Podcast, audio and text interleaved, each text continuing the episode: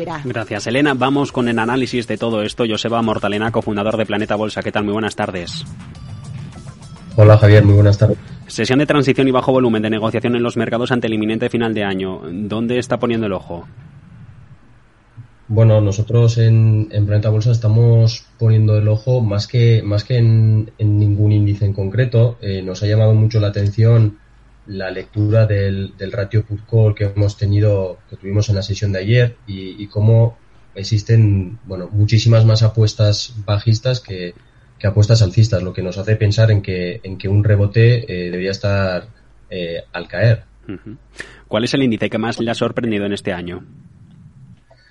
Bueno, nosotros eh, nos ha sorprendido por la, por la parte negativa eh, eh, Estados Unidos. Eh, ha habido muy pocas ocasiones en las que en los últimos años hemos visto un comportamiento de Europa eh, mejor que Estados Unidos.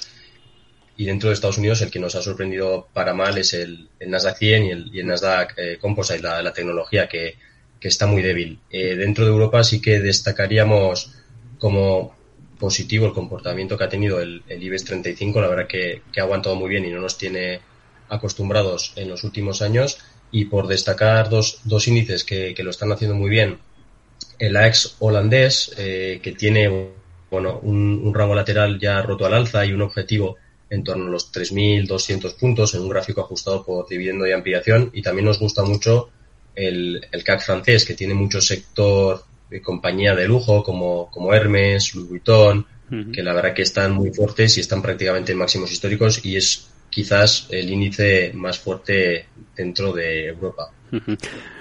tenemos que mirar a, Londres. En estos momentos el FT100 está que sí que no con los 7.500. Eh, destacaba en las últimas horas, gracias en buena medida a las empresas ligadas a las materias primas. Eh, hoy las referencias adquieren un sesgo menos favorable para estas commodities. ¿Hay algún suelo claro para el índice británico?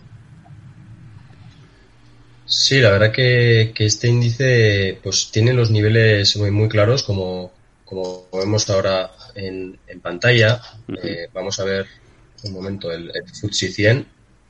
Lo tenemos por aquí.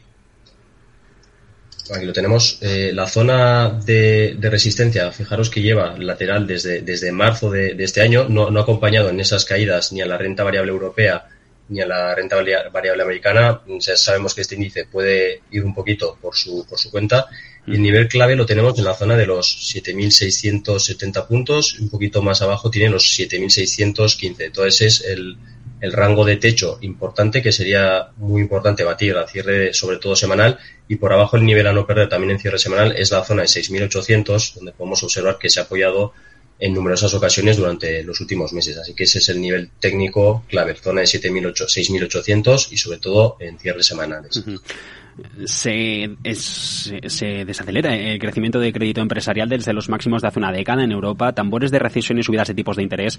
¿Está haciendo bien el Banco Central Europeo a su juicio o no es el momento ahora de relajar el endurecimiento en política monetaria? Bueno, en, nuestra opinión, ya lo hemos comentado varias veces en, Planeta Bolsa, en los distintos eh, seminarios, creemos que, que la política monetaria mm, ha ido muy tarde. Eh, si ya en Estados Unidos creemos que lo han hecho, que han hecho la subida de tipos eh, excesivamente tarde, pues en Europa ya sabemos que es, todavía solemos ir más tarde que en Estados Unidos.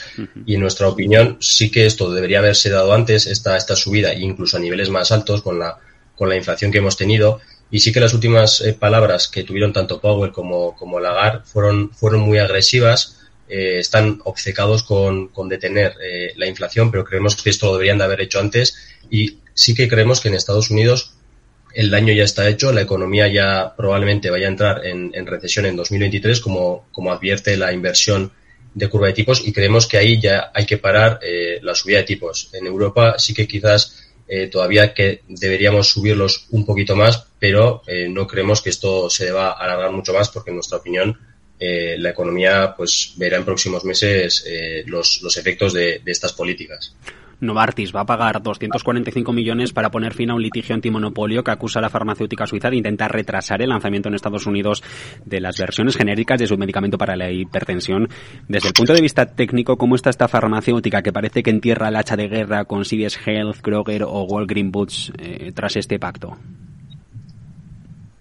Sí, eh, Novartis mm, no lo está haciendo muy bien, ya que dentro de, del sector farmacéuticas y del sector salud, eh, por ejemplo, Novo Nordisk a nosotros nos gusta nos gusta mucho más. ¿Por qué? Porque está demostrando mayor fortaleza. Como podemos ver en, el gráfico, eh, Novartis pues lleva todo el año entre la zona de 87 francos suizos y la zona de 72, 73 como soporte. Entonces aquí no tenemos una tendencia ahora mismo clara, definida, estamos en un periodo lateral y nosotros como analistas técnicos lo que debemos de buscar siempre es la mayor fortaleza posible y las tendencias más claras posibles. Y quizás dentro del sector en Europa eh, nos quedaríamos sin duda con Novo Nordisk. Joseba Mortalena, cofundador de Planeta Bolsa en este final de ejercicio, estreno en Capital Radio, Mercado Abierto. Muchas gracias y feliz entrada en 2023. Igualmente, Javier, eh, muchas gracias y feliz año 2023 para ti, para